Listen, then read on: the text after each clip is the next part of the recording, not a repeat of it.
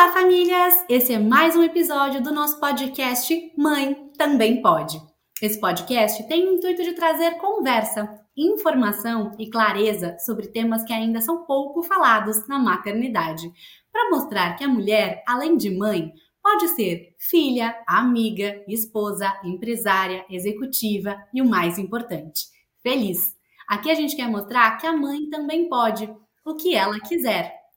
E hoje, mais uma vez, eu estou muito bem acompanhada num formato novo, né? Estamos inovando o formato aqui desse podcast também. A Lu mora em Porto Alegre, é nossa convidada, não pôde estar aqui conosco em São Paulo, mas essa é uma pauta tão importante, é uma pauta tão urgente que eu não quis deixar a nossa conversa mais para frente. Achei que valia a gente trazê-la nesse momento.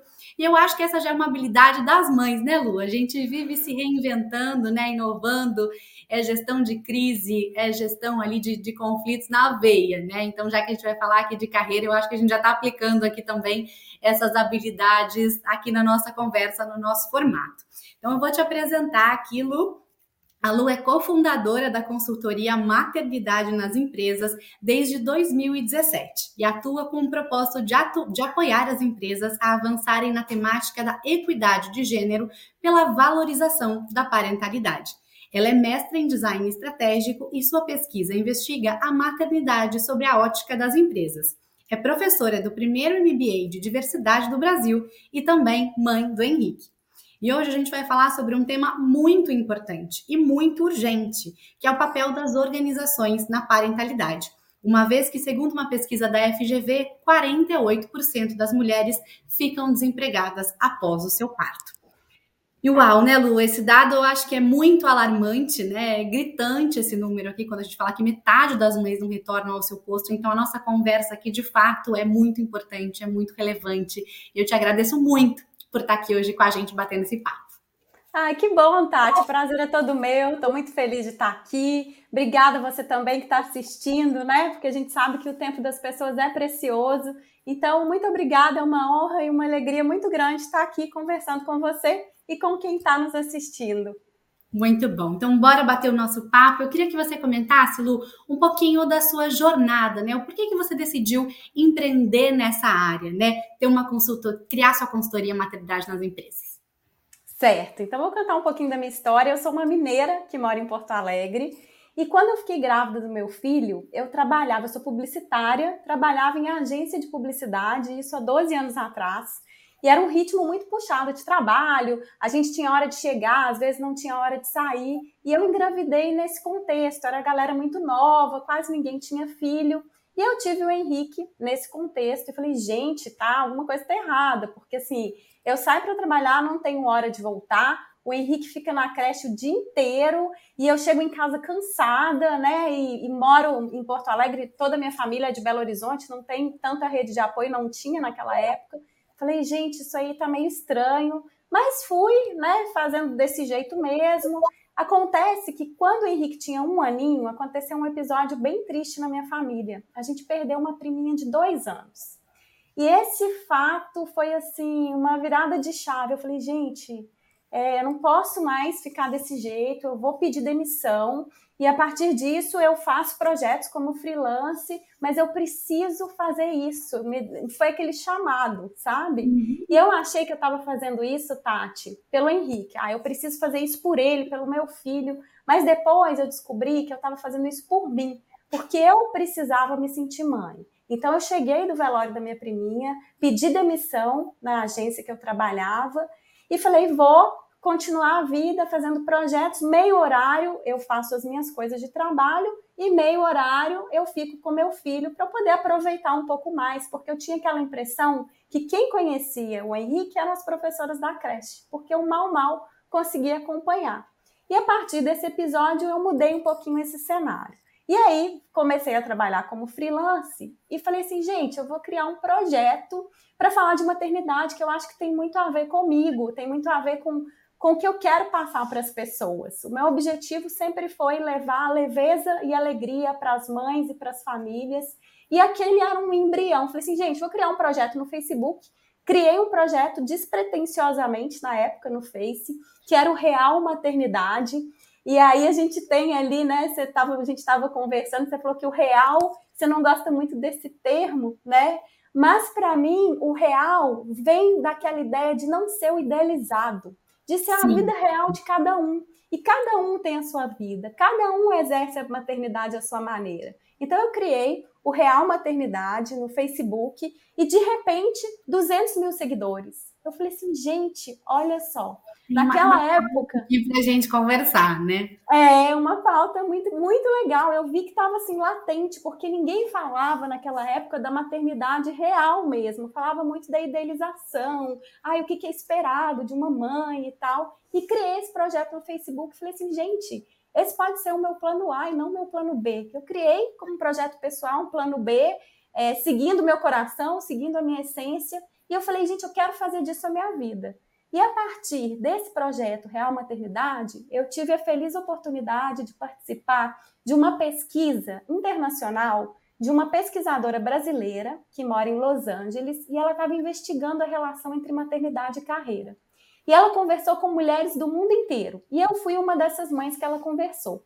E o resultado dessa pesquisa fala muito sobre o que a gente vem falando nas empresas hoje, sobre as habilidades que as mães adquirem ao se tornarem mãe e que essas habilidades a gente também leva para o nosso trabalho, independente se a gente trabalha numa empresa, se a gente trabalha em outro lugar, a gente, né, é, é, a maternidade é autodesenvolvimento, a parentalidade é autodesenvolvimento. E eu fiquei Sim. apaixonada com essa pesquisa, conversando com a Matina, que foi a idealizadora dessa pesquisa. Falei, Matina, eu quero trazer isso para o Brasil. Ela falou, Luciana, fica à vontade. Eu fiz a pesquisa, coloquei no mundo, a gente pode traduzir, você faz o que você quiser com essa pesquisa. Aí, na época, eu traduzi, coloquei no site Real Maternidade e eu já conheci a Suzana, a Suzana Zaman, que ela é atualmente a minha sócia, e nós duas já tínhamos essa conversa de tentar transformar o ambiente corporativo, porque tanto eu quanto a Su, a gente veio do ambiente corporativo e a gente empreendeu na maternidade. Eu tinha o Real Maternidade e ela tinha Nutrimãe, que era um clube de assinaturas de alimentação saudável a partir da gestação. E a gente é muito inquieta e a gente queria transformar o mercado porque a gente viveu o mercado e a gente viu o preconceito né? na pele. Essa, essa agenda da mãe de tentar conciliar as duas coisas. Exato. E a questão da demissão de mães Aí eu falei assim, Su, eu tenho uma oportunidade aqui, olha só essa pesquisa. O que, que, você acha da gente montar um negócio a partir disso? E ela também já queria. Então a gente se uniu, na época, Real Maternidade Nutrimãe, e a gente fez um projeto piloto. A gente montou uma palestra falando sobre as habilidades que as mães desenvolvem sendo mães, que podem ser levadas para o trabalho. E a partir desse projeto pequenininho, piloto, em 2017, a gente criou a consultoria Maternidade nas Empresas. E de lá para cá, muita coisa mudou. Eu fui para o mestrado, a Su também, a gente se profissionalizou, porque assim, uma coisa é você falar com a sua experiência de mãe dentro da empresa. Mas para falar com, nas empresas, você tem que ter a propriedade, você vai falar com a liderança, você tem que trazer números, indicadores. Então, a gente se estruturou para entender melhor o que, que o mercado precisava, para que a gente pudesse se especializar ainda mais para atender as empresas em relação a esse tema. Então, hoje, a gente tem a consultoria maternidade nas empresas, que a nossa missão é a valorização da maternidade e da paternidade no ambiente corporativo. Então, é isso, é, de uma forma bem simples, a nossa missão e é o nosso sonho grande, é fazer com que as empresas enxerguem a maternidade como impulso também de carreira. E Lu, conta pra gente como é que vocês atuam hoje dentro das empresas que contratam vocês. Certo, a gente pode atuar de várias formas. A gente pode atuar de uma forma mais simples, por exemplo, ah, eu tenho uma palestra, gostaria que vocês dessem uma palestra para gente sobre a parentalidade como impulso, ou nasce uma mãe, nasce uma líder, enfim, a gente vai dar essa palestra, a gente pode atuar dessa forma simples, mas a gente também pode atuar com uma, uma abordagem de consultoria. A gente entra nas empresas, entende os principais desafios que aquela empresa enfrenta em relação ao tema da parentalidade. E aí eu vou explicar assim, o que é parentalidade, porque eu acho que esse termo ele gera um pouquinho de confusão, né? Isso. A parentalidade tem a ver com a maternidade? Sim. Tem a ver com a paternidade? Também. Só que parentalidade vai além. Parentalidade diz respeito a todas as atividades que uma pessoa adulta de referência faz ao cuidar de um outro ser humano. Então, a parentalidade ela abrange o maior número de pessoas do que somente pais e mães biológicos. Uma família com dois pais, com duas mães, esses indivíduos adultos eles exercem a parentalidade.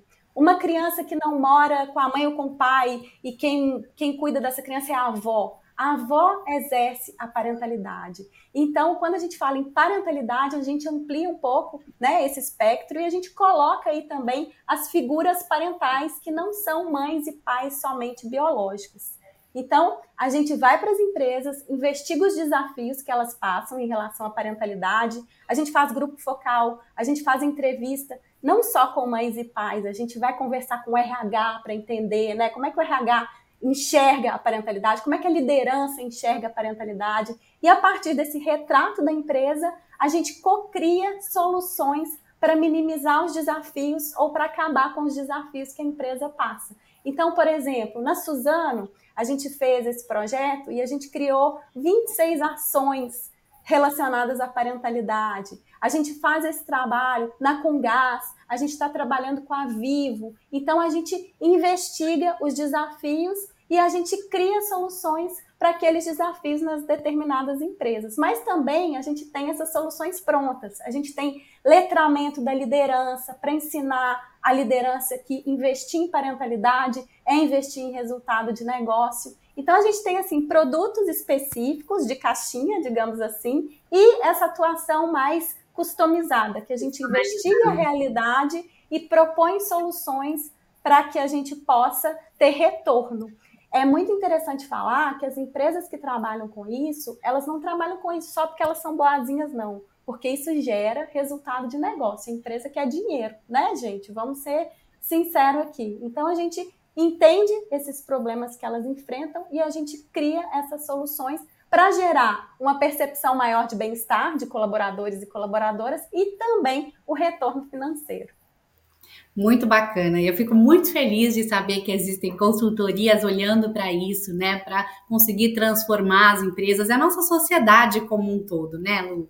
Então eu queria que você comentasse um pouquinho é, para a gente, porque esse é um tema extremamente complexo, né? Eu acho que passa pelas organizações, passa pelo sistema público, eu acho que envolve uma série de, de fatores aqui e de personagens. Mas hoje, dentro da sua experiência, como é que você enxerga o papel do setor privado né, nessa temática? Como é que as empresas podem ajudar a de fato puxar e alavancar essa agenda hoje no Brasil?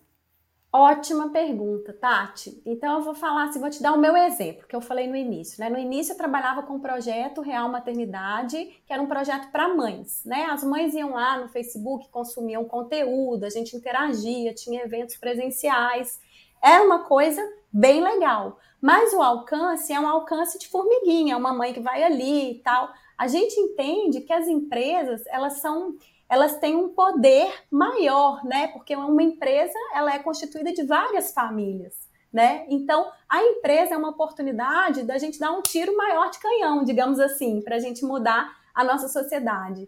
E pensando que as nossas políticas públicas não são tão favoráveis à parentalidade, as empresas têm uma responsabilidade ainda maior, porque elas podem transformar a vida né, das pessoas que trabalham lá e dos seus familiares, o seu entorno, a sua sociedade. Hoje se fala muito em ESG, né, que são essas práticas.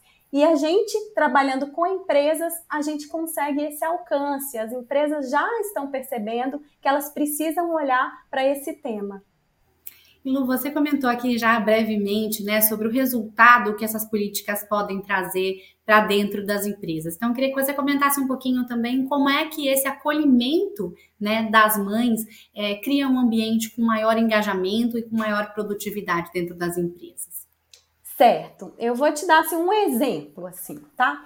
É, vamos supor que existe na empresa uma mulher que já é um talento que as pessoas, assim, a equipe já está querendo promover essa mulher, né? Vamos supor, é uma situação hipotética. Aí essa mulher engravida. Por que não esperar o momento que ela teve o bebê para falar assim, olha, a partir de agora vamos te dar um aumento de salário, o aumento de salário que eles queriam ter dado e dar neste momento. O engajamento dessa mulher com essa empresa vai ser muito maior Né? Então, assim, pequenas coisas que a gente pode fazer que a gente já vê esse retorno. Então, por exemplo, na Vivo, a gente está conduzindo lá encontros sobre luto parental. Existem muitas famílias que perdem seus filhos, né? Infelizmente, ou na gestação, ou crianças, e isso é uma dor muito grande. E a Vivo entendeu que a gente precisa olhar para essas pessoas. A partir do momento que a gente oferece esses grupos de escuta, são vários encontros, as pessoas se identificam, as pessoas começam a falar: gente, olha só, não sou somente um número, né? As empresas começam a olhar para as pessoas para além do crachá. E isso gera um engajamento muito maior. Se eu estou, por exemplo, retornando da minha licença maternidade e a gente sabe que esse retorno da licença maternidade é um dos períodos mais caóticos, é um dos períodos que geram maior número de emoções negativas por parte da mãe. Mas eu tenho certeza que aquela empresa está apoiando a parentalidade, que aquela empresa está me enxergando como uma profissional ainda melhor, porque agora eu desenvolvi outras habilidades, eu volto mais tranquila né? Então, assim, isso é uma coisa que a gente percebe na sutileza, no bem-estar das pessoas e também nos números, porque aí eu vou ser mais produtiva, eu vou ser mais engajada, eu não vou ficar com vergonha de falar assim: olha, gente, hoje às três da tarde eu tenho apresentação de balé da minha filha, aí eu invento um compromisso lá na agenda, uma reunião, porque antigamente isso era feito e muitas vezes hoje isso é feito também. Então, nas empresas que colocam essa pauta como uma pauta também fundamental e estratégica, eu posso ser quem eu sou.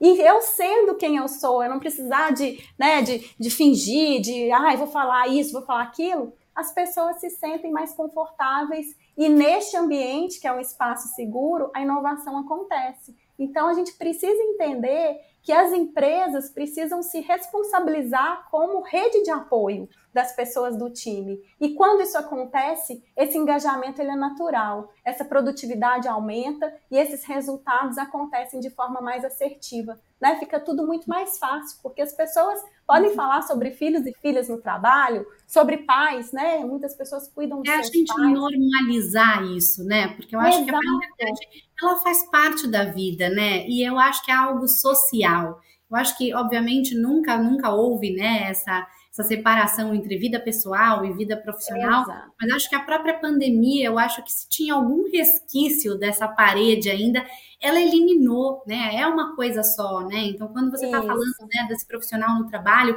se o filho dele está doente, né? Se ele não está bem dentro de casa, ele não tem o mesmo foco, né? Então é muito importante, né, que as empresas também acolham, né, essa pessoa, essa vida pessoal, né, desse colaborador. Isso, a gente não pode virar a chavinha, ah, agora eu não vou pensar mais no, no meu filho que está doente, né? Entrei no trabalho. Não, isso acontece, né? Nós somos seres integrais. E esse foi um grande ensinamento que a pandemia nos deixou. E as empresas que já perceberam isso, elas já entenderam que não dá para voltar atrás né? E, e pensando... na frente, né? Acho que Hã? quando a gente, a gente, sai na frente essas empresas também, né? Inclusive quando a gente fala de, de captação desses talentos, de retenção desses talentos, é. porque a minha próxima pergunta era justamente essa. Dá para trazer resultado para o negócio? Dá para a gente olhar ali na planilha financeira mesmo, na última linha, quando a gente implementa esse tipo de política na empresa? Com certeza, a gente vê resultado na planilha financeira, a gente vê resultado em indicadores, quantas mulheres saem do mercado depois da, do retorno da licença, você compara o antes e o depois, né? A satisfação, a pesquisa de clima. Então, tudo isso você começa a perceber que é importante, após essas práticas, essas implementações dessas práticas, a gente tem esse retorno. E é muito bacana de enxergar isso. Eu imagino. E você comentou aqui também, Lu, sobre o letramento da liderança. Eu acho que isso é uma coisa super importante para a gente trazer aqui, porque não adianta né, a empresa implantar, implementar uma determinada política se toda a empresa não comprar essa ideia, né? Todo mundo ali nas ações do dia a dia, né, nas decisões do dia a dia, não tiver isso como um valor claro, né? Então, eu queria entender um pouquinho do que vocês vêm fazendo, né, através desse letramento e como é que você tem conseguido trazer um pouco desse engajamento, um pouco dessa empatia para quem não necessariamente ainda vive, né, um pouco dessa realidade da parentalidade. Exato. O que, que a gente percebe, Tati, quando a gente vai para as empresas? A gente percebe que existe na mesma empresa diferença de acolhimento da parentalidade. Se eu tenho um chefe, né, uma, um, um líder, uma pessoa que me lidera, que é mais empática, a experiência do acolhimento da minha parentalidade, por exemplo, vai ser melhor. Se eu tenho um líder menos empático, a minha experiência vai ser pior. Então, mesmo nas empresas que têm no discurso que é parentalidade, a gente precisa valorizar, que isso é importante, a gente vê essas diferenças, porque quem comanda as equipes são as lideranças. E se eu tenho lideranças difer com diferente, diferentes noções a respeito desse tema, eu tenho percepções diferentes. Então, e muitas vezes essa liderança se comporta de um jeito inadequado, que a gente fala, não é porque ela tem a intenção de não acolher, é porque ela não sabe, não sabe o que dizer, não sabe, é, de repente, como proceder em algum, algum tipo de, de imprevisto, ou, por exemplo, uma perda gestacional, né? O que, como é que eu faço? Como é que eu ajo? Então, a gente vai para as empresas, primeiro, a gente tem esse letramento, a gente tem uma escola de líderes que a gente tem vários temas, pensando na parentalidade e na equidade de gênero, e a gente fornece esse treinamento para a liderança. Para primeiro ela entender que o acolhimento da parentalidade traz retorno de negócio. Então, se eu quero números melhores, se eu quero uma equipe mais produtiva, mais assertiva, isso vai contribuir.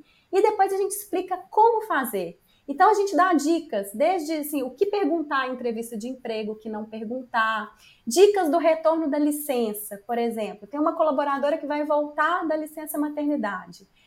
Geralmente as empresas combinam essa volta para uma segunda-feira, né? Ah, vamos começar a semana, a pessoa volta na semana. E a gente tem algumas dicas. Ao invés de falar para essa pessoa começar na segunda, fala para essa recém-mãe voltar numa quinta, porque aí ela tem a quinta e a sexta para testar a rede de apoio, tem o final de semana para fazer algum ajuste, para na outra semana ela começar mais tranquila.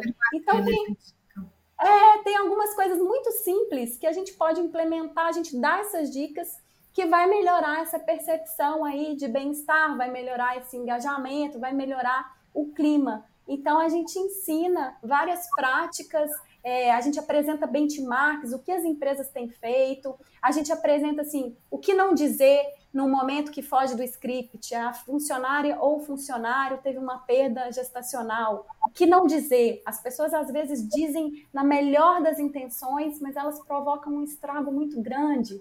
Né? Então a gente já vai munindo essa liderança de ferramentas para que elas se sintam mais confortáveis também de lidar com esses desafios.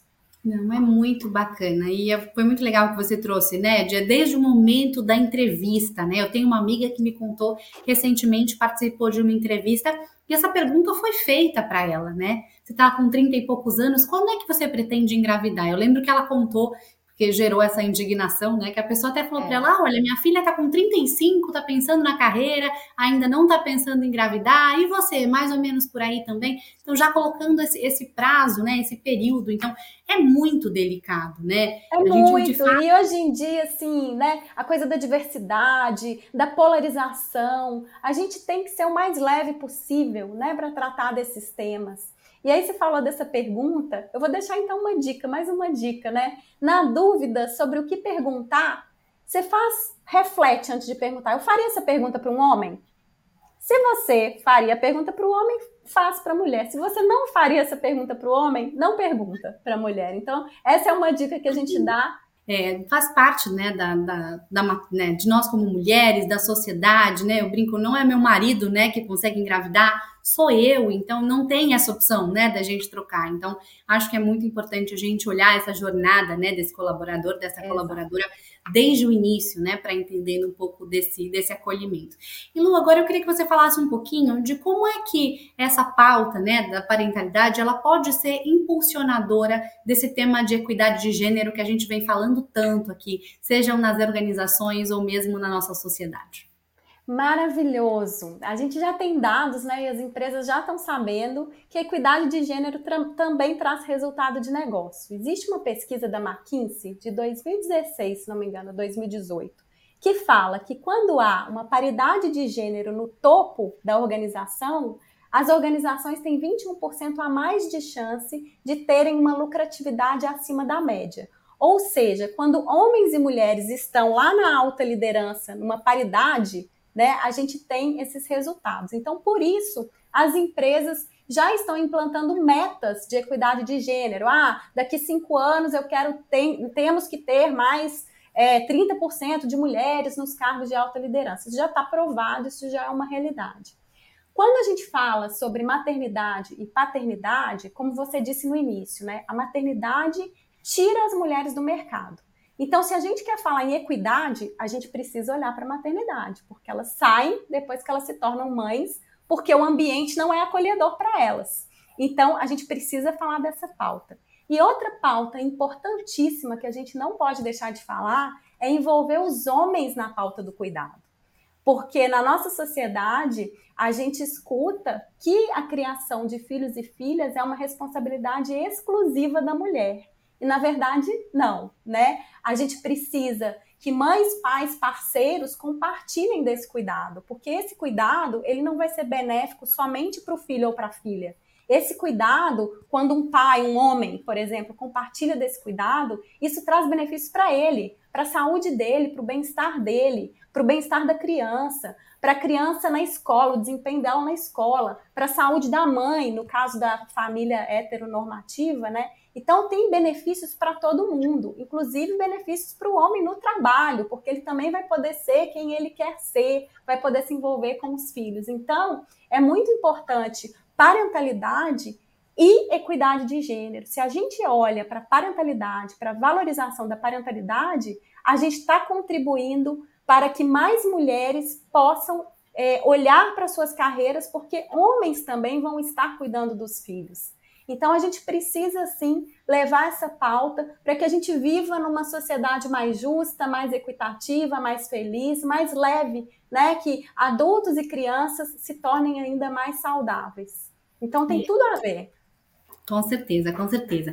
E acho que muitas vezes também passa pela empresa, porque eu já ouvi isso algumas vezes também, dela se colocar nesse papel de, de perguntar também o desejo dessa mãe, né? Porque muitas vezes é imposto, né, que essa mãe não vai ser promovida ou ela não vai assumir um determinado papel ali, muitas vezes em outra cidade ou com uma demanda maior, porque ela é mãe, numa posição de assim, estamos fazendo um favor de deixar essa agenda um pouco mais livre muitas vezes não é bem assim, né? Muitas vezes essa mulher tem esse desejo, né, de crescer na carreira, tem o apoio do marido, tem o apoio da família. Então, eu acho que a empresa nunca supor, né, aquilo que essa mulher deseja para ela como carreira. Eu acho que é ter de fato esse espaço aberto de conversa e de troca, né?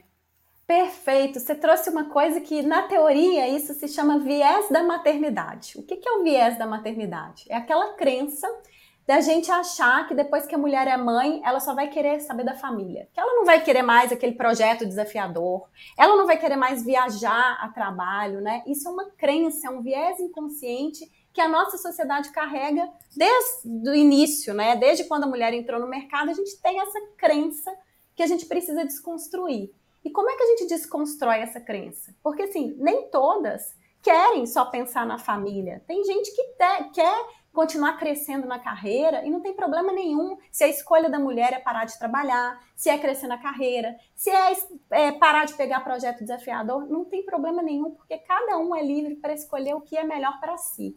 Mas perguntar ao invés de supor é fundamental, porque as nossas lentes são diferentes. A lente da Luciana, a lente que eu olho o mundo, é diferente da lente que a Tati olha o mundo. Então a gente precisa reconhecer o que é valor para mim, de repente não é para a Tati. E para que as pessoas se sintam bem, se sintam felizes no ambiente de trabalho, a gente precisa perguntar, né? Então, a pessoa, a gente participou uma vez de uma reunião de sucessão e que para ser um sucessor, uma pessoa sucessora de um cargo, eles estavam na dúvida de um homem e de uma mulher. E aí eles falaram assim: ah, mas a fulana, a fulana não vai querer, não, ela acabou de ter filho, o marido é rico, ganha bem.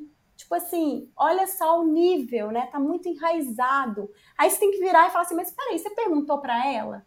Então, assim, nos nossos círculos, nas nossas conversas, seja com os nossos amigos, familiares, na nossa equipe, a gente tem que fazer essas perguntas, fazer essas provocações. Às vezes a gente escuta isso fica calado, e a gente pode falar assim: mas peraí, quem te falou isso? Será que você perguntou para ela? Então vamos lembrar também as outras pessoas da gente fazer essas perguntas. A gente fala que são perguntas poderosas que vão provocar aí a reflexão para que a gente possa realmente transformar e entender qual que é a vontade de todo mundo, né? Com certeza, eu acho que a gente mesmo ali no dia a dia, né, nos nossos ciclos, já ir também provocando essa, essa conversa e esse tipo de reflexão, né? E Lu, eu queria que você falasse também um pouquinho sobre benchmarking. O que, que vocês já têm visto no mercado que tem se provado eficiente, né? É a creche no ambiente de trabalho? É uma licença parental estendida? O que, que vocês têm visto que tem funcionado? A gente, graças a Deus, a gente está vendo várias coisas, né? Desde a licença parental universal, que é uma licença com o mesmo número de dias para homens e para mulheres. Então, tem empresas que já implementaram, a JTI é uma de nossas clientes, que oferecem o mesmo número de dias, 120 dias para a mãe e também para o pai, independente se é uma formação homoafetiva, adoção. Então, isso é muito legal, porque se eu ofereço o mesmo dia, a mesma quantidade de dias para homens e mulheres, eu não vou ficar com aquela pergunta assim: ai, mas peraí, será que eu vou contratar ela? Ela vai sair de licença? Não, porque homens e mulheres vão sair de licença, né? Já existe a Sanofi também que oferece esse tipo de licença e é muito bacana a gente ver, né, esse movimento Boticário também oferecendo a licença parental universal. Porém, ainda existe um desafio de fazer com que os homens utilizem esses dias, né? Porque o homem agora vai falar assim, mas espera aí, eu vou ficar fora, como é, como é que será que as pessoas vão me ver? Né? Então, assim, não basta somente implementar. Implementar é maravilhoso, é um excelente passo, mas não é só implementar, é implementar e incentivar essa adoção dessa licença. Então, a liderança usar para ser o exemplo. Também, né? né? Desse pai. A gente teve um papo aqui com o Felipe Pontual, que também é um pai, né? E ele falou, Tati, é colocar o pai em casa desde que ele saiba o que, que ele tem que fazer, né? Não é colocar o pai de férias em casa, né? Então a gente é, tem toda uma educação, um letramento de como é que esse homem também atua ativamente ali no dia a dia Isso. daquela família, né? Se ele tiver. E você trouxe um ponto maravilhoso, porque era uma dúvida minha pessoal. Eu sempre fico, eu sei que é simplista a gente pensar dessa forma, mas eu sempre fico me perguntando se as licenças paternidade e maternidade fossem mais igualitárias, a gente não eliminaria um pouco justamente, né, desse ponto de promover ou contratar um homem e uma mulher, porque se os dois vão sair, a gente pode olhar é. exclusivamente para habilidades, talentos e resultados, né? Então, essa é uma dúvida pessoal mesmo que eu Nos tinha. Nos países nórdicos a gente já vê isso, né? Então, assim, é muito bacana que a gente tem exemplos também para se mirar. É claro que existe toda uma. É, uma burocracia, algumas coisas a serem seguidas, mas isso está acontecendo. Eu sou uma pessoa assim muito otimista. Eu acho que a gente já está vendo passos muito bacanas e quanto mais empresas adotarem essas práticas, as outras vão se sentirem obrigadas. Espera aí, mas meu concorrente adotou, eu também tenho que adotar. Né? Isso tem a ver com a marca empregadora. Eu, como um futuro funcionário, uma futura funcionária de alguma empresa, eu vou optar por aquela que me dá aquele benefício que eu acho importante. Então, Sim. essa questão de é, incentivar com que homens saiam de licença também, a gente tem é, o grupo de homens, grupo de conversa com pais, a gente tem treinamentos e rodas de conversa sobre masculinidades, a gente tem parceiros que vão conversar com homens sobre equidade de gênero. Claro que a gente, para chamar os homens para conversar sobre esse tema, a gente não vai falar assim, vamos conversar sobre equidade de gênero, porque ninguém vai. Né? Então a gente tem alguns artifícios para fazer com que homens façam parte dessa conversa e nessa conversa a gente toque sobre esses temas de uma maneira leve, de uma maneira tranquila para as pessoas se identificarem. Então existem essas rodas e programas também específicos para homem sobre equidade, sobre parentalidade. Existe o letramento da liderança, como eu te falei, né? Também tem uma coisa que é muito bacana que a gente tem feito, que é o, re o re-onboarding pós-licença. Pensando que o re-onboarding é uma parte que gera esses sentimentos de conflito, de ambivalência, as empresas já estão olhando o que elas podem fazer para suavizar esse momento. Então, por exemplo, alguns dias antes da mulher retornar, retornar de licença, manda um kit falando: estou esperando por você, né? Que legal que você vai vir uma profissional mais potente, com mais habilidades. No retorno, tem programas específicos, tem encontros presenciais. A gente implementou na Suzano e em outras empresas um programa de mentoria. O nome do programa na Suzano é Mãe Amiga. que a partir do momento que a mulher retorna de licença, ela vai ter uma outra mãe que já passou por isso dentro da companhia para poder auxiliar nesse retorno. Então, são encontros é, de. São cinco encontros ou seis encontros a partir do momento que ela retorna, para entendendo como é que está essa mulher, para falar sobre habilidades, para entender né, as necessidades. Então tem uma, uma cobertura muito bacana, muito carinhosa, uhum. muito de acolhimento para essas mulheres, mas olhando também para essa questão do autodesenvolvimento e de carreira. Então, a gente coloca maternidade e carreira juntas, a gente treina essa equipe de mães que vão dar esse treinamento, para que esse encontro seja um encontro que eleva, e não um muro de lamentação que eu vou ali chorar, né? Claro, as pessoas têm um espaço seguro, podem conversar, mas a gente orienta como devem ser esses encontros. Então, isso também é muito bacana. Mentoria também para mães independente se elas estão retornando da licença ou não, a gente tem essa coisa de mentoria, pensando na equidade de gênero, pensando na carreira das mulheres. Então, tem uma série de ações, felizmente, que a gente pode implementar nas empresas. E também as questões mais simples, ah, os kits da notícia da gestação. Você recebeu um colaborador ou uma colaboradora que acabou de dar notícia que vai ser pai, que vai ser mãe, então existe esses kits, existem cartilhas que são muito bacanas que a gente orienta a liderança, tem cartilha da liderança para o acolhimento da parentalidade, tem cartilha para mães, para pais, cartilhas para adoção. A gente está fazendo na Vivo a jornada da adoção, que é uma experiência muito legal, que a gente está olhando para essas famílias que têm o interesse de adotar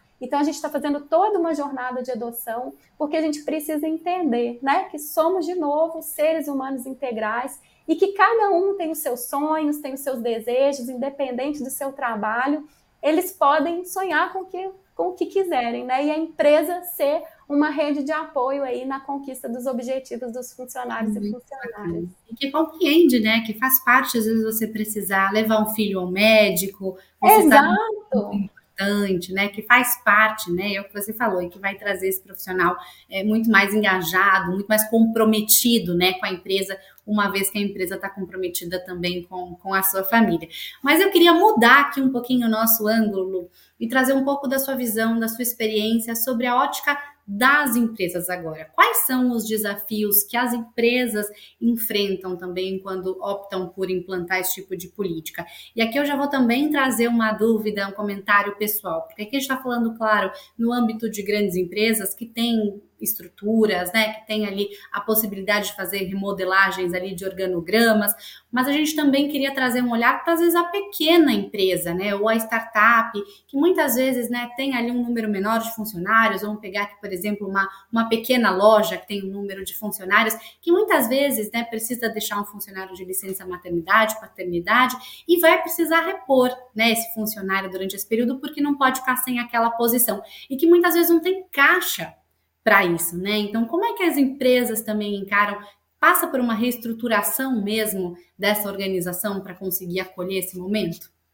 Olha, as empresas precisam entender que assim, que a, quando a gente fala assim, acolher a parentalidade, a gente pensa logo no grande. Ai, meu Deus, é muito complexo. É colocar as licenças, né, do mesmo número de dias de licença.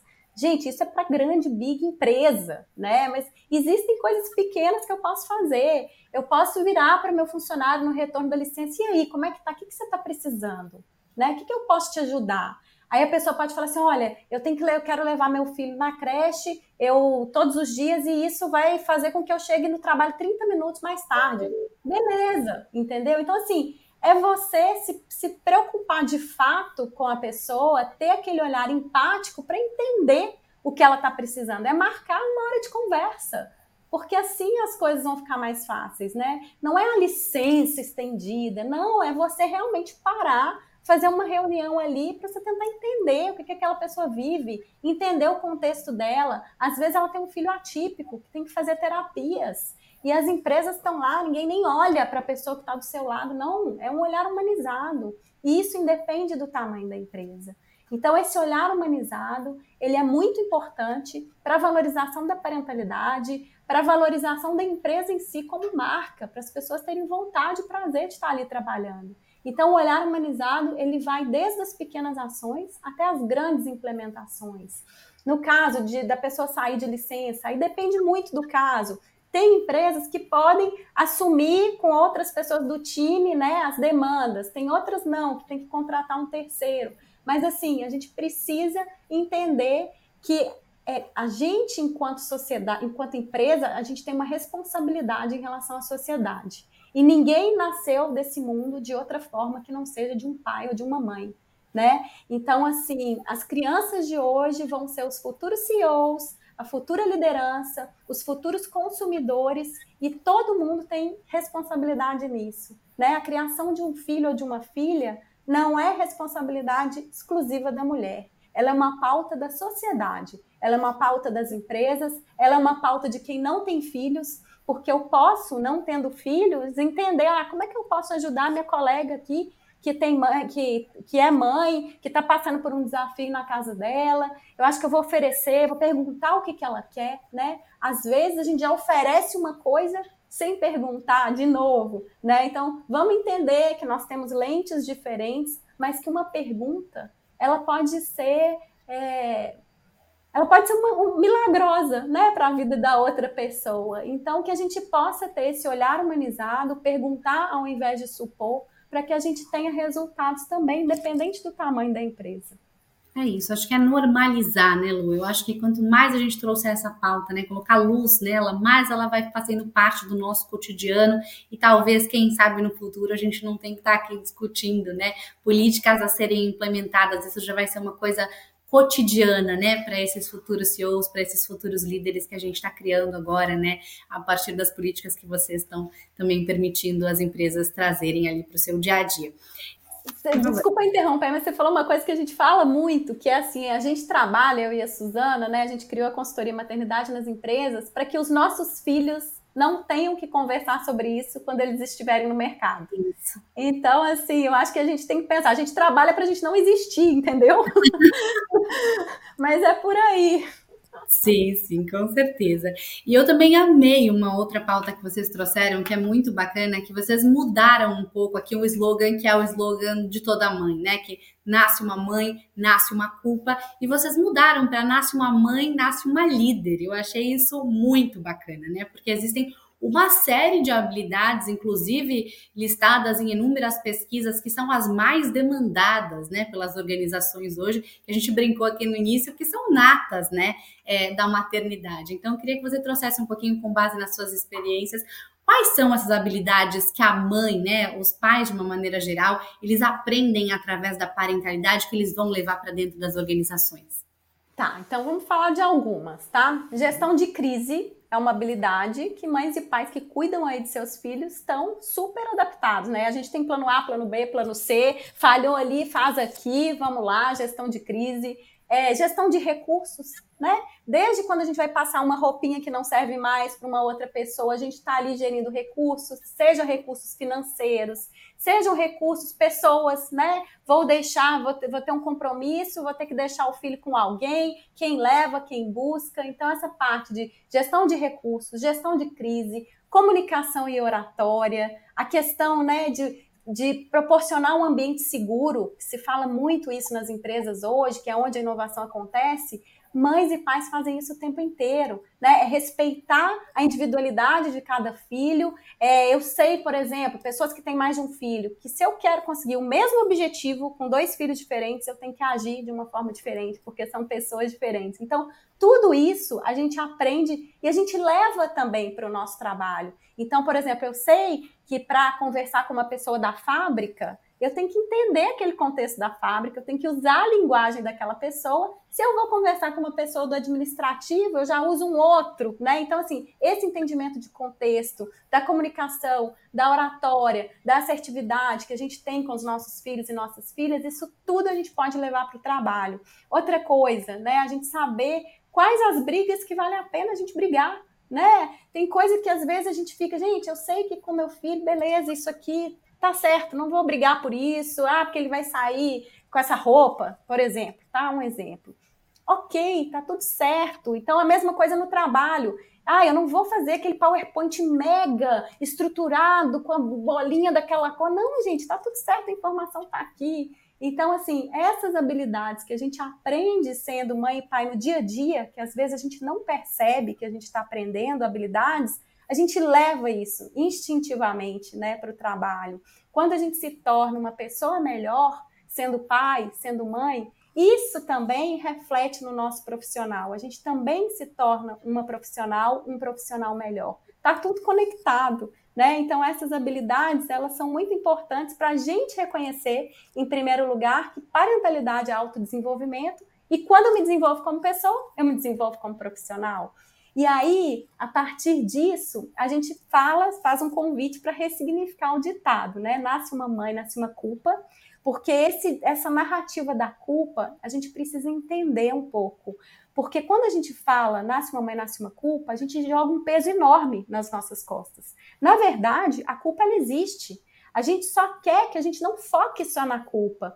Porque quando a gente vai analisar a culpa, e aqui eu gosto muito de trazer o que a autora, a pesquisadora, a Soraya Schutel, que eu sou muito fã dela, a Soraya Schutel conceitua a culpa.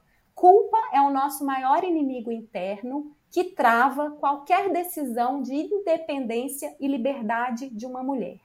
Culpa, maior inimigo interno que trava qualquer decisão de liberdade e independência da mulher. O que, que acontece quando a gente sente culpa? A gente paralisa. A gente para de ser aquilo que a gente veio ser nesse mundo. A culpa paralisa. E essa narrativa de culpa, ela é muito interessante para uma certa parcela da população, se a gente for pensar bem. Olha só como que a gente vê essa narrativa de culpa permeando a nossa cultura desde quando a gente entende que é gente. Quando, por exemplo, a gente aprendeu na escola fecundação. O que, que a gente aprende na fecundação? Que tem os espermatozoides, que tem o óvulo. O que, que acontece na fecundação? Ai, os espermatozoides, eles saem, eles correm, eles são corajosos, destemidos, vão lá e fecundam o óvulo que está ali quase em estado meditativo. O óvulo praticamente não serviu para, não fez nada. Passivo. Só que isso é um conto de fada científico. Já está provado que no momento da fecundação, os dois corpos estão dando o máximo de si, entendeu? Mas a gente vem com essa coisa que o feminino é sempre diminuído. Quando há uma perda gestacional, o que, que a gente escuta? Ai, o útero não segurou, o óvulo era velho. Olha que peso que a gente traz para as nossas costas. E na verdade não é assim, né? Depende de vários fatores. Então a gente precisa ressignificar essa narrativa da culpa para que a gente possa tirar o peso das nossas costas e viver mais leve e não só aceitar tudo que a gente escuta e sair repetindo. Não, nasce uma mãe, nasce uma culpa, a gente se sente culpada sim, mas nasce uma mãe, nasce uma líder, é muito maior, né? A culpa ela existe, eu reconheço que ela existe, mas como diz a Cris Guerra, eu quero só tomar um cafezinho com a culpa, minha filha, e vai embora. Ela não vai entrar de hóspede, é não. Então, assim, a gente precisa entender isso para a gente poder ressignificar e para a gente poder ter esse olhar mais ampliado dos nossos valores, da nossa potência, que a maternidade traz também. E não é só a maternidade que, tá, que traz potência, que desenvolve habilidades, a gente pode desenvolver habilidades de outra forma também.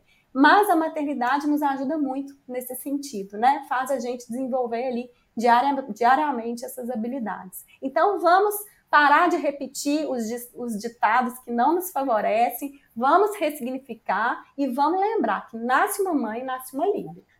Amei. Vou adotar para mim também, com certeza. Porque é isso, gente. Maternidade é potência, como você falou aqui, né? E a gente precisa trazer luz para isso, né? Do mesmo jeito que eu acho que a gente trouxe para esse inconsciente coletivo a questão da culpa, né? E todas as outras questões que a gente tenta desmistificar aqui nas nossas conversas, eu acho que agora a gente colocar no consciente coletivo tudo isso, né? De que é possível, né, ter uma carreira, é possível ter uma empresa acolhedora, é possível ter rede de apoio, é possível que o pai não seja ajuda, né? Que o pai seja pai ali participativo, é possível que a mãe também seja essa líder, né, com tantas novas habilidades, aumentando ainda mais a, a nossa nossa potência. E Lu, antes da gente fechar aqui, eu queria falar de um outro projeto também que vocês estão trazendo, que é muito bacana. Queria divulgá-lo aqui também, entender um pouquinho como é que as organizações, as pessoas que estão nos ouvindo podem participar. Vocês recentemente lançaram o Pacto pela Parentalidade. Eu queria que você comentasse um pouquinho sobre esse projeto. Ah, que legal, ótimo. Então, pensando nessa nossa missão de vida, que é valorizar a parentalidade né, na nossa sociedade, a gente criou um pacto o pacto é um compromisso que eu assumo com esse tema. Então, existe o pacto para as pessoas físicas, digamos assim, que a gente tem no nosso site Maternidade nas Empresas barra Pacto da Parentalidade, a gente mostra como que a gente valoriza a parentalidade independente do nosso papel da sociedade. Lá a gente traz uma lista de coisas que, por exemplo, eu sou RH, o que, que eu posso fazer para valorizar a parentalidade? Então, tem várias ações, desde a mais simples até as mais complexas. Ah, eu sou empreendedor, eu sou uma mãe, eu sou um pai, eu não sou mãe, eu não sou pai. O que, que eu posso fazer para valorizar? Então, é uma ferramenta que a gente mostra o que, que pode ser feito, independente do meu papel na sociedade. E a gente tem também na plataforma Change uma assinatura virtual que a pessoa faz para poder demonstrar esse compromisso e elevar a importância dessa pauta. Então, é assinar esse compromisso e pegar ali, fazer o download dos procedimentos, né? De acordo com o seu papel da sociedade, o que, que você pode fazer? Ah, eu sou governo, eu sou uma ONG, eu sou uma liderança. E aí a gente traz aí essa listinha para que as pessoas possam entender o que elas podem fazer. Porque muita gente quer ajudar e não sabe como. Muito, muito bacana. Então, pessoal, vamos lá, quem está ouvindo a gente aqui, assinar esse pacto, divulgá-lo, né? Divulgar, mandar da família também, para o que a gente falou, né? É um papel de todos, né? É um papel social aqui. Obviamente, a gente está né, centrando aqui um pouco mais na mãe e no pai, mas é o que você falou, é de toda a família, é de toda a sociedade, né? E das empresas, né? E agora a gente criou o capítulo do pacto, capítulo para as empresas. O que, que eu posso fazer se eu sou uma empresa para contribuir com isso? Então, a gente tem ali uma série de de benefícios que as empresas que assinarem o pacto com a gente, a gente fornece uma série de benefícios, a gente fornece letramento, a gente fornece uma rede de empresas conectadas em relação a esse tema, que a gente juntas, a gente cocria soluções de problemas reais, a gente tá, vai lançar o selo da parentalidade, da empresa pró-parentalidade. Então, tem uma série de coisas que as empresas podem fazer, né, assumindo esse pacto conosco. Então, existem cotas e existem benefícios para que essas empresas possam realmente transformar os seus espaços e divulgarem isso para o mercado, né? Porque é muito importante. Às vezes a empresa já tem um monte de prática e não está centralizado, as pessoas não sabem, então a gente ajuda nisso também, nessa divulgação dessa empresa que está sendo uma empresa pró-parentalidade, que está valorizando, que está reconhecendo a parentalidade e colaboradoras e colaboradores também. Muito, muito bacana. Lu, a gente já está chegando aqui nos nossos finalmente e tem sempre ah. uma perguntinha que eu faço aqui para as nossas convidadas, para as nossas convidadas, que é sobre o nosso nome, né? Que é o Mãe Também Pode. Sempre pergunto aqui para os nossos papais e mamães o que, que a mãe também pode, sobre a ótica de cada um. Mas recentemente você me contou uma história pessoal, né? Você passou por um momento super delicado, né? De saúde, super desafiador e eu queria que você contasse aqui para nossa audiência, porque eu tenho certeza, né, que não tem como sair, não sair transformado dele do outro lado e que talvez a sua própria percepção em relação a essa minha pergunta do que, que a mãe também pode tenha mudado depois dele também, né? Ah, muito bom. Então vou compartilhar o que me aconteceu, gente, no, nesse ano. No final do mês de maio, o mês de maio é que a gente mais trabalha, né? Porque é dia das mães, a gente tem muitas coisas, muita palestra, muito evento. E eu estava numa correria absurda no mês de maio, sem dormir direito, porque tinha viagem e voo muito cedo, 5 da manhã, e eu moro na grande Porto Alegre, então eu preciso sair muito cedo para chegar no aeroporto às 4 horas, e aquela coisa sem dormir, um monte de atividade e tal. E eu falei assim, gente, espera passar maio, maio vai passar, vai acabar essa loucura, porque tá muito estresse, muita coisa eu não me priorizando, né? Priorizando somente o trabalho. E aí, no último final de semana de maio, me deu uma enxaqueca daquelas. Eu já tive, assim, uns quatro episódios de enxaqueca dessa que eu tive na minha vida, tipo, só em momentos de estresse. é, no meu mestrado, quando eu me mudei para Porto Alegre, enfim, momentos de estresse me deu essa enxaqueca. Eu falei, meu Deus, e vou pegar meu remédio de enxaqueca. Aí fui pegar meu remédio, estava vencido. Aí eu tomei um outro remédio, que é um remédio que não costumo usar para isso, né? Porque eu tenho aquele remédio que é o certo que a gente toma, né? Tomei o remédio e não fez efeito nenhum. Aí fui para emergência do hospital, era é, numa madrugada. E aí, na madrugada, entrou um monte de gente comigo, né? Cada um com seus problemas e tal. E tô vendo que todo mundo está sendo liberado das consultas. Eu falei, doutora, já são 10 da manhã aqui, que não posso ir embora, já tomei medicação, tá tudo certo. Ela falou assim: não, a gente descobriu um tumor no seu cérebro. Você vai ter que fazer mais exames para a gente investigar coisas mais graves. Aí eu, hã? Falei, como assim? Né? Imagina que nesse momento você perde o é, chão. Não, né? A pessoa já estava assim, cheia de remédio. Falei, gente, mas como assim? Aí, enfim, saí do hospital no, no, no, último domingo de maio com uma bomba na minha mão, que eu poderia ser liberada, mas que eu tinha um tumor no cérebro que eu precisava fazer um acompanhamento com um neurologista, que tudo indicava que era um tumor benigno. E eu falei assim, gente, sair com isso, como assim um tumor, né? A gente nunca pensa que vai ter um tumor na cabeça, né? A pessoa saudável, que faz academia e tal. E eu falei assim, meu Deus, e agora? Né? Aí a vida muda. Aí eu fui para vários especialistas é, que me viam como uma imagem de exame. As pessoas nem perguntavam como é que eu estava, via a imagem, falavam, olha, o caso é cirúrgico, o caso é cirúrgico. Até que eu encontrei, falando em humanização, que a gente tanto falou né, no decorrer desse episódio, eu encontrei o primeiro médico que fez uma consulta online comigo, que falou assim, e aí, Luciana, como é que você está se sentindo a respeito disso? primeiro. Luciana né? Pessoa, né? Pessoa. Aí ele virou para mim e falou uma frase que mudou a minha vida. Ele falou assim: Olha, eu quero que você se lembre que você não é esse tumor. Quando ele falou isso, eu falei assim: gente, é verdade. E a gente se esquece, né? Porque às vezes a gente tem um desafio, a gente só olha para o desafio. Isso a gente, eu falo nas palestras. Torna a gente tem um universo, né? A gente tem um pontinho ali, né, no meio da folha de papel, um pontinho azul. A gente olha só para o pontinho azul. E isso era tema da minha palestra. Eu falava isso. Gente, vamos olhar o espaço em branco em volta. Então, a partir disso, eu fiz o exercício comigo mesmo. Ah, eu não tenho aqui, não está aqui, não. Que eu coloquei o pontinho tumor em volta. Eu coloquei tudo de bom que eu estava aprendendo, que estava vindo com ele. Então, a partir disso, eu comecei a ver o lado bom das coisas, porque tudo, toda coisa ruim tem um lado bom para gente. E aí eu aprendi a olhar para mim, porque eu acho que todas as doenças são a gente que causa, sabe? É um, é um afastamento de Deus, é uma negligência, é um conflito com alguém. Então eu acho que a partir desse episódio eu comecei a olhar para mim, comecei a fazer meditação, comecei a investigar essas coisas com medicina é, alternativa, medicina tradicional também, a ciência, né? E eu falo que eu usei muito das IAs.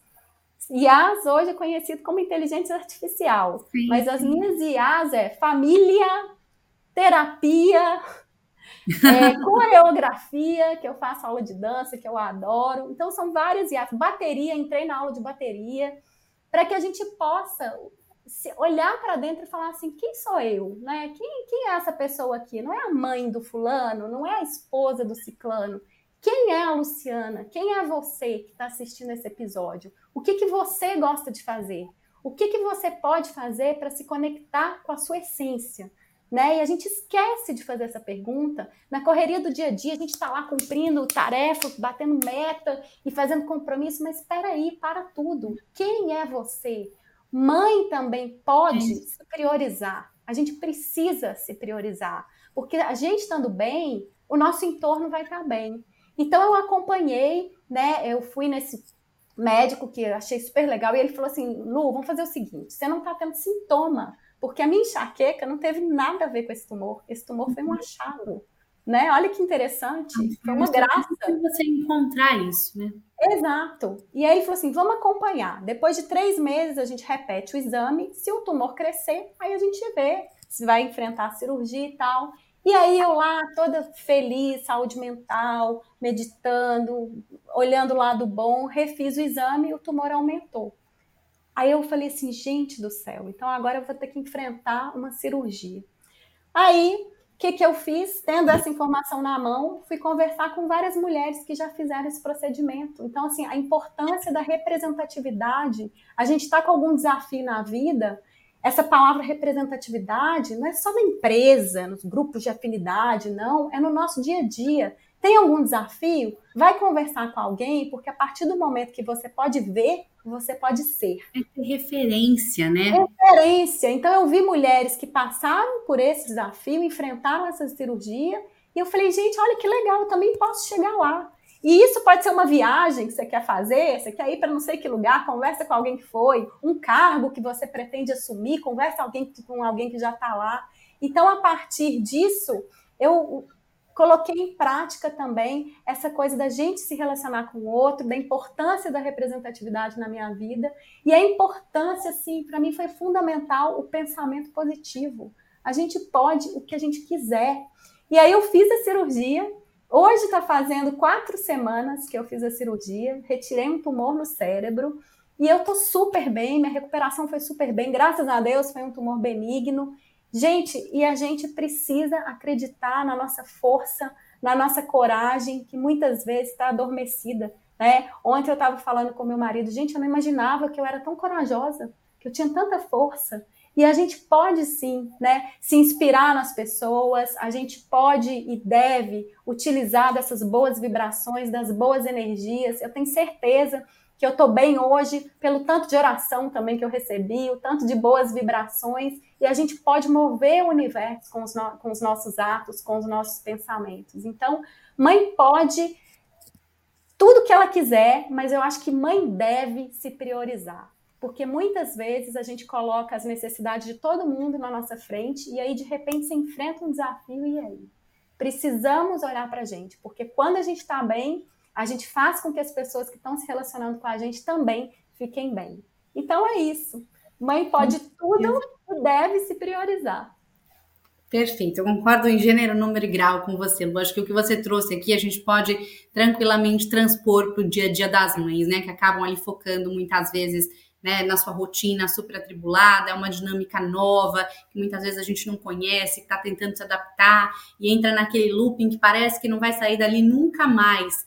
É, e não é bem por aí, né? Eu acho que a gente pode sim se priorizar, pode cuidar do nosso bem-estar, a gente repete isso aqui sempre, né? A gente cuida melhor do outro, quando a gente cuida da gente mesmo. Então, eu queria agradecer demais, demais, demais a sua participação aqui no nosso podcast, não só, né, por todos os insights que a gente trouxe aqui para as famílias, para as empresas, para levantar uma bandeira tão importante que é a da parentalidade, né, tão urgente como a gente falou aqui, mas também pela sua coragem em dividir a sua história, né, pela confiança em dividir a sua história pessoal, que eu acho que pode inspirar, né, não só pode, como tenho certeza que vai inspirar tanta gente, a importância dessa representatividade e de a gente falar, né, sobre assuntos que são difíceis, mas em prol, né, de ajudar muita gente que nos escuta aqui. Então, mais uma vez, Lu, muito, muito obrigada pela sua participação aqui com a gente hoje.